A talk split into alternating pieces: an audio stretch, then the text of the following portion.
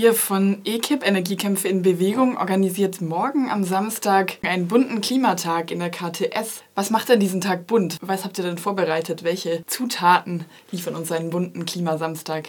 Also es gibt ganz viel Farbe, mit denen die Menschen spielen können und ihrer Kreativität freien Lauf lassen können und so politische Texte zum Beispiel verfassen können oder Banner malen.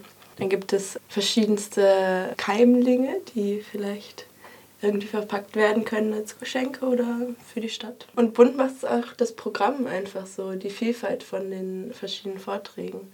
Genau, wir haben verschiedene Programminputs. Einmal über Braunkohle und den Hambacher Forst, dann ähm, über das Klimacamp, das ja im Sommer im Rheinischen Braunkohlerevier stattfindet.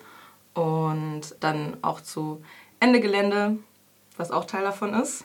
Und dann erzählt Fossil Free noch ein bisschen was über ihre Arbeit Fossil Free Freiburg. Außerdem, was ganz wichtig ist, ohne Mampf kein Kampf. Deswegen gibt es ähm, abends auch noch eine gemeinsame Küfer und ja, gemeinsames Schnibbeln und Kochen dafür.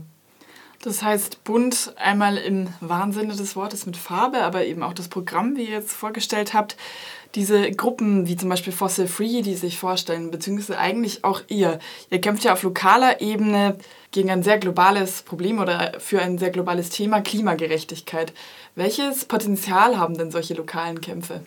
Also gerade hier aus Freiburg haben wir gemerkt, dass wir halt gerade für so großen Massenaktionen des zivilen Ungehorsams, wo einfach letztes Jahr 4000 Menschen involviert waren, was dann überhaupt nicht mehr klein ist, sondern ganz groß auf einmal wird.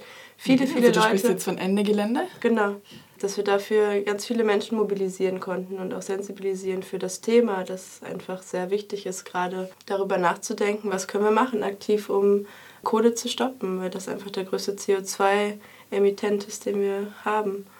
Genau, und so kann man eben lokal anfangen, so in seinem eigenen Kreis und dann wirst du größer. Mhm, also morgen beim bunten Klimatag vor allem lokale Mobilisation für auch das Klimacamp für Ende Gelände. Mhm.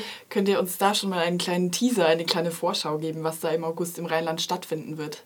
Geplant sind Blockaden des Braunkohlereviers im Rheinland. Das kann man sich so vorstellen, dass es entweder vielleicht Gleisblockaden gibt oder ja, verschiedene Blockaden eben für Ende Gelände. Und im Klimacamp gibt es eben verschiedene Workshops über Themen von Degrowth bis Klimawandel oder einfach so Lifehacks, so wie kann ich weniger Plastik äh, konsumieren in meinem Leben.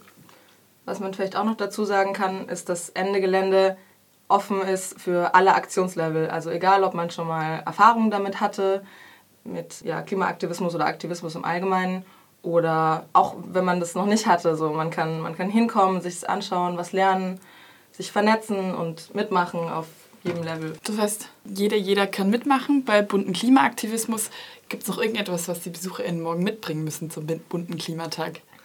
Oh, ganz viel Spaß. Ja. Ihre Freundinnen.